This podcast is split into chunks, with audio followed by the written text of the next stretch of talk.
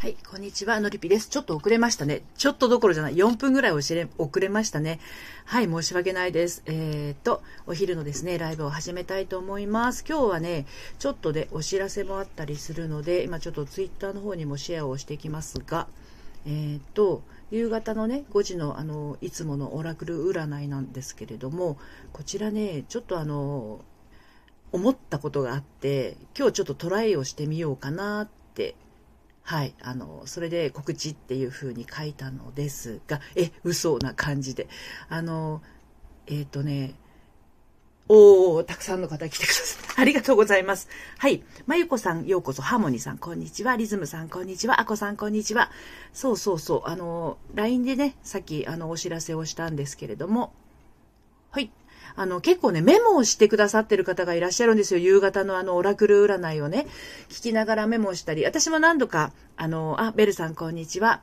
何度かね、あの、読み上げたりもするんですが、あの、やっぱりメモしたりすると聞いてることも聞こえなくなっちゃったりするので、あの、5時のオラクル占いは、あの、先着5名様に限りですね、あの、LINE の方から、このあの、スタンド FM の、あの、お名前と、それから、あの、画像をお願いっていう風に LINE を送っていただいたらですね、あの、ページをね、えー、撮って、画像と、それから私のメッセージをね、ちょっと、あの、添えてお届けしようかなと、今日からちょっとトライでやってみようと思ってます。ですので、あの、閉じちゃうとね、わかんなくなっちゃうんですよ。あのさっきの人のがわかんなくなっちゃうから、画像付き希望の方は、オラクルお願いプラス画像もっていう感じで、そうですよ。え、メッセージまで。そうそう。あの、なんだろう、悩みの内容が分かればメッセージも降ってきようがあるんですけれども、あの、悩みの内容がね、あの、もしその LINE の方だったら書けるよっていう人は、LINE の方に書いてもらえればですね、あの、付箋を貼ろうと思って。だから、あの、もし画像付きを希望の人がいたら、あの、付箋にね、例えばハーモニーさんだったらハーモニーさんって書いた付箋をページに貼っといたら、後からでも喋れるじゃないですか。これが私万が一付箋外れちゃったらもうね、お届けできないんですけど、なので、あの、最初にその画像付きっていう風に、画像を持って書いてもらわないと、私閉じちゃったらもう探せませんから、なので先着5名様にしました。はい。で、ちゃんとこう、オラクルお願いだけじゃなくって、画像もっていう風に、あの、教えていただくことと、あと、LINE に登録をしていただいておいた方がいいのは、あの、このね、スタンド FM のアカウント名、ハーモニーさんだったらハーモニー、ラベルさんだったらラベルっていうのをね、書いてもらわないと、LINE の名前と違ったりする人結構いらっしゃるんですよ。ね。ですので、そのスタンド FM のお名前と、あとは画像をお願いっていう風に書いてもらったら、で、あの、まずこっちに書いてくださいね。こっちのあの、スタンド FM の方に。あの、ここ通さないで LINE だけ送ってもらっても私閉じちゃったらわかんなくなっちゃうんで、あの、画像付き希望しない人もいますからね。画像、画像もって書いた人だけ先着5名様っていう感じで夕方やろうと思ってますので、はい。これはちょっとね、皆さん、あの、ちょっと気にしておいてください。まあ、画像付きじゃなくて言葉だけでいいよっていう方は全然問題ないんですけれどね。ちょっとあの、まとめた、この今の内容をまとめた配信を1本上げておきますわ。はい。ややこしいのでね。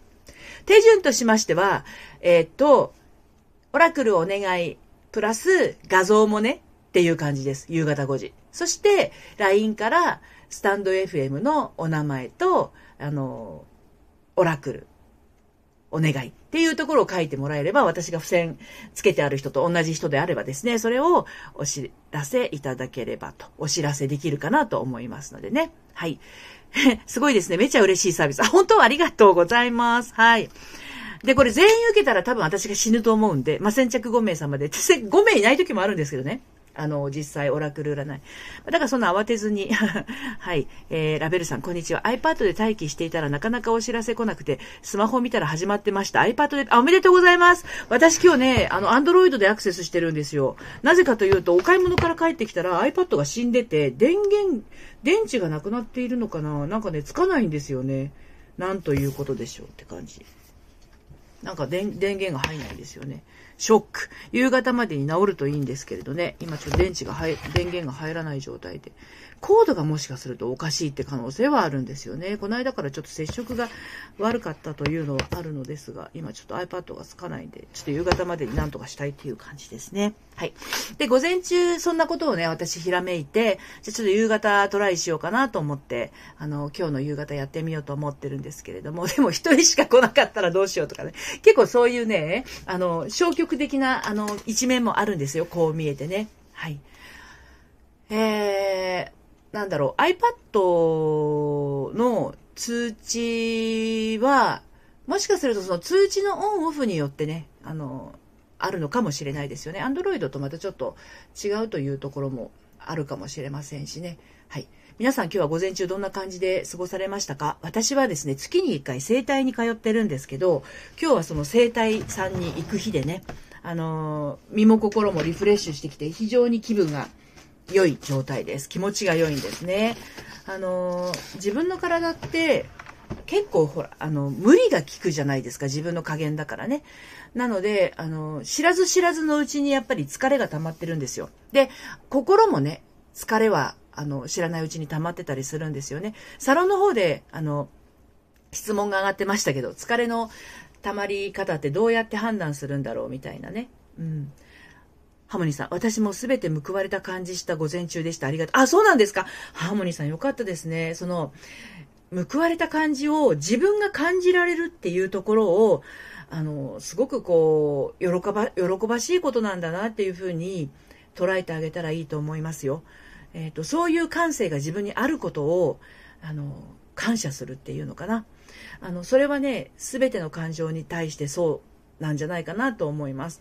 喜びの感情だけじゃなくって、なんだろう、適切に怒れる感情だとか、あの、悲しみの感情だとか、そういう感情が全くないっていうのは、あの、どこか何か物悲しい感じが人としてね、するじゃないですか。もうめちゃくちゃありがたくて、ハムニさん嬉しすぎてます。本当に。あ、どんないいことがあったんでしょうね。よかったら教えてください。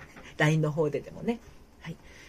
で、その自分の体がね、疲れてる、疲れてないの判断についてもね、あの、サロンの方で質問が出てて、まだ、あの、私の書いてないんですけれど、これね、意外と自分っていうものはですね、体力あるんですよ。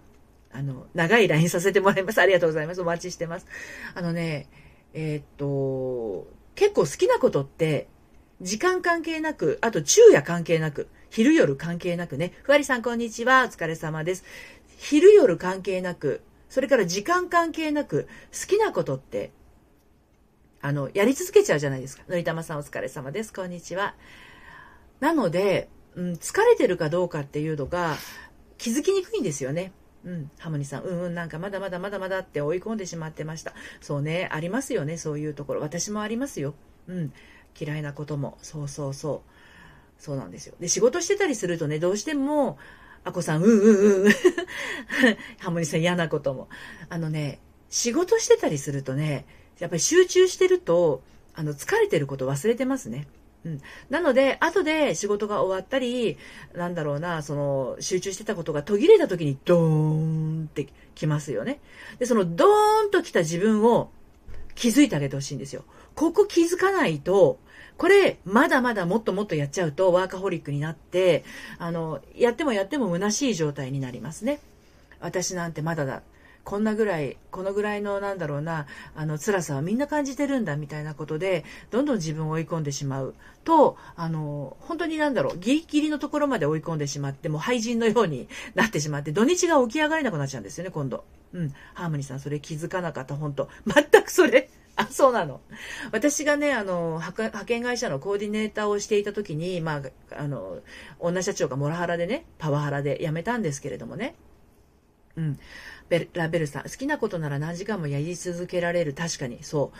そうなんですよね。で、その私があの、そのモラハラの派遣会社のコーディネーターを辞める時の理由っていうのが、もう本当にすぐに辞めたかったんですよね。のりたまさん。あ、ハモニさん、そうそうそう。もう会社帰ったら何もできないの。そうなんですよね。もうそれを、あの、切羽詰まったとこまで追い込まれてますからね。ハモニさん。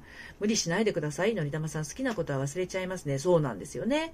ハモニさん、それでまたなんで私ってこんななのってまた責めてた。自分を責めるんですね。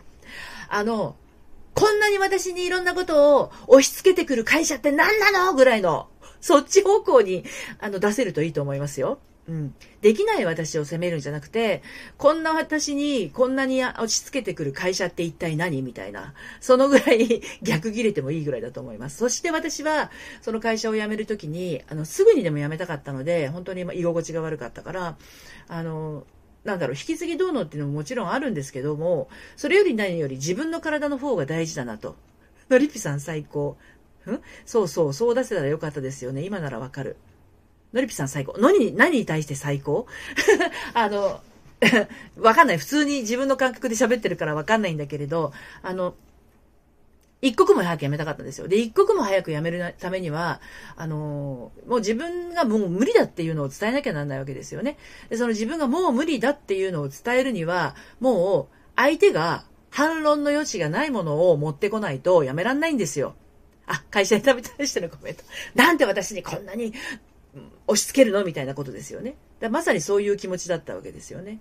うん。で、私にはもうできませんと。私にはもう無理ですっていう話をする。プラス、私はもうこの業務に就く、あの、気力も体力もありませんっていうのをですね、あの、プライドを金繰り捨てて伝えるっていうことですね。はい。ハーモニーさん、そう。反、反論の余地ないものを探っていろいろ伺ってます。そうですね。うん。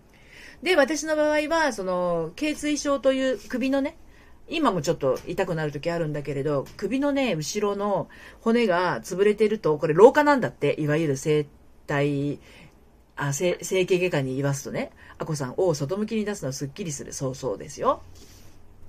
だからね、あの、その CT を取ってね、もうこの業務はつけませんぐらいのことを言ってもいいですか？って、その生体の人に言ったら、いや、できなくもないけどね、って言われてから、いや、できないって言ってください、ここって言って、無理やり、もうこの業務にはつけませんってこう大きい声で言っちゃいけないかもしれないね。診断書に書いてもらって、それで、まあ、あの、そうやって辞めるとね、あの、失業手当がすぐ出たりするんですよ。あの、自己都合はね、あの、3ヶ月待機期間とかあったりするけれど、まあ本当にその業務につけない、ね、その業務をやっていたことによって悪化したものが何かあれば、まあそれはあの心療内科でも何でもいいと思うんですけれども、ただね、あの次の仕事に就くときに、これはあの、馬鹿正直な人は気をつけてほしいんですけど、私コーディネーターの仕事をやってたので、仕事探している人、派遣社員になるっていう方の登録を、まあ、年間、そうね、600人ぐらいの履歴書を見たんですけれど、やっぱり一番こう、派遣会社的に派遣会社じゃなくてもそうだと思うんですけどね、人事とかに携わっている人はそうだと思うんですけどね、中途採用に携わっている人はそうだと思うんですけど、前職を辞めた理由っていうのは必ず聞きますね。はい。えりみさん、こんにちは。はい。午前中どんな感じでしたか？その、前職を辞めた理由を聞きますね。はい。理由はどんなことでもいいんだけど、そう、辞めた理由は聞きます。で、その辞めた理由によって、まあ、その人の、えー、まあ、仕事に対する考え方だったりとか、自分の体に対する考え方、物の見方、あとは職場の人間関係、いろんな人間模様が見えてくるわけですよね。で、私その頃はセラピストなんか全然やってないですけれど、まあ、言ってみればその頃からなんかこう察知する力みたいなものはあって、その人が前の職場での人間関係みたいなことだったりとか、仕事の内容だったりとか、仕事の、与えられた仕事内容にいかに不満を持っていたかとか、自分が本当にやりたいのはこういうことなんだっていう話を、もうね、面接って1人に対して2時間ぐらいかけて、派遣会社のその登録のね、面接やるんですけれど、あのね、あの、皆さんすごくこう、一生懸命ですよ。でね、あ、そうそう、もう一個思い出した話が飛ぶけれど、あの、仕事がすぐ決まる人と決まらない人の違いっていう大きな違いが一個あるんですけどね、これもしかすると、のりたまさん2時間もすごいですね。そう。途中、まあ、あの、何か入力してもらったりとかっていう時間もありますけど、1人にかかる時間は2時間ぐらい取ってました。だから1日3人面接をすると9時から1時から4時からみたいな感じで、2時間ずつ取っていて、その合間に、その、派遣社員の、えー、登録の方に連絡したりとか、新しいお仕事が、あの、入りましたので、いかがでしょうかみたいな連絡をするので、結構残業も多かったんですよね。そんなパツパツの状態で業務ばっかりが積み上がってきて、それでまあ辞めたんですけど、好きな仕事だったんですけどね。で、一個思い出したんですけど、仕事がすぐ決まる人と仕事が決まらない人の大きな違いが一個ありまして、はい。で、これもしかすると婚活とか、あと結婚生活とかも関係するかもしれないんだけれど、あの登録に来た人がどんなお仕事をしたいんですかって私は必ずま聞くわけですよね。登録する以上、こちら側で扱っている職種、業種あるわけですが、様々。今までは販売の仕事をしてたんだけれど、これからはちょっと事務職がやりたいみたいな意見がちゃんと芯が通ってればいいんだけれど、何でもやりますっていう言葉を使う人は、なかなか決まんないです。逆に、私はこれしかできませんっていう人は、決まるの早いんですよ。うん。そう。これ、婚活とかにも言えると思いません？誰でもいいんですっていう人だと、決まんないんですよ。はい。ここの人がいいんですとか、こういう人は絶対ダメですみたいなのがある人は決まりやすいんですよ。そう。ハーモニーさん、それ、めっちゃわかる。わかるでしょ？だからこれから、もし転職をしたりする場合は、私この仕事が好きで、これしかできませんっていう主張は持っていた方がいい。そして、あの、何でもできるなんて、まあ、もう口が裂けても言っちゃいけません。はい。ハモリさん、それが見えなくなっちゃってて、ちょっと休もうと思います。そうですね。休むの大事ですね。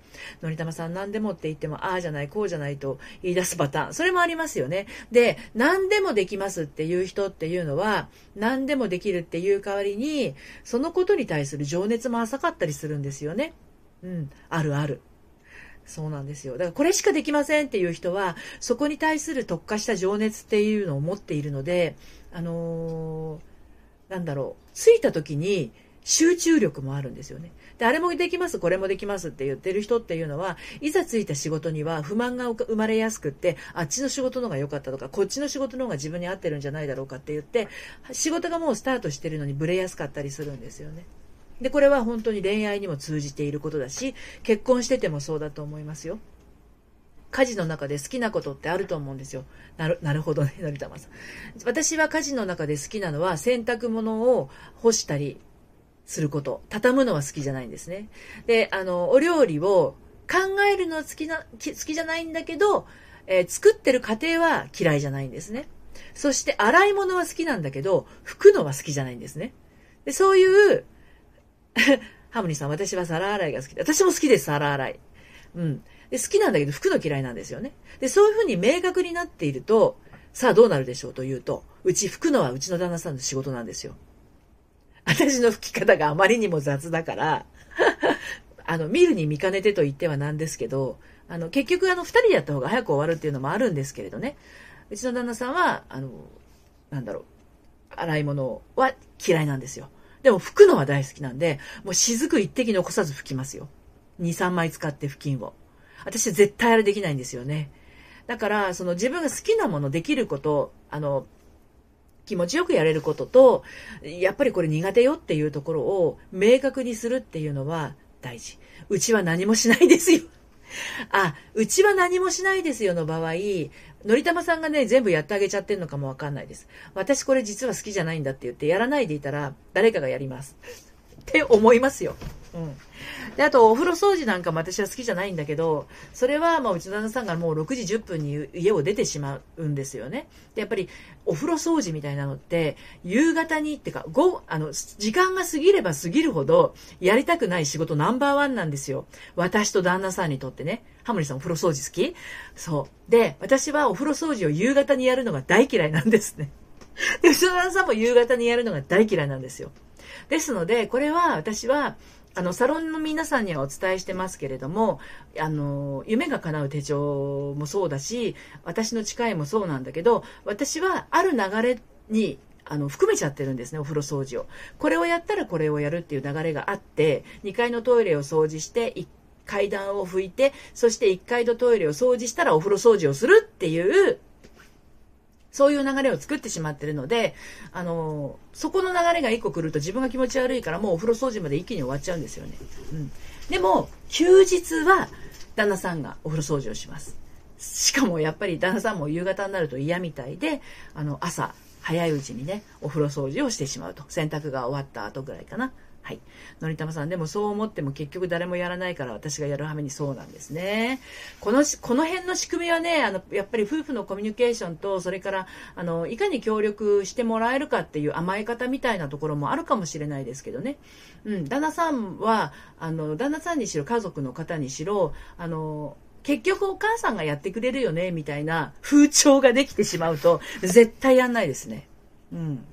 あの、これほっといても本に誰もやんないんだなってなって、自分にその、飛び火しない、してこない限りは気づかないですよね。うん。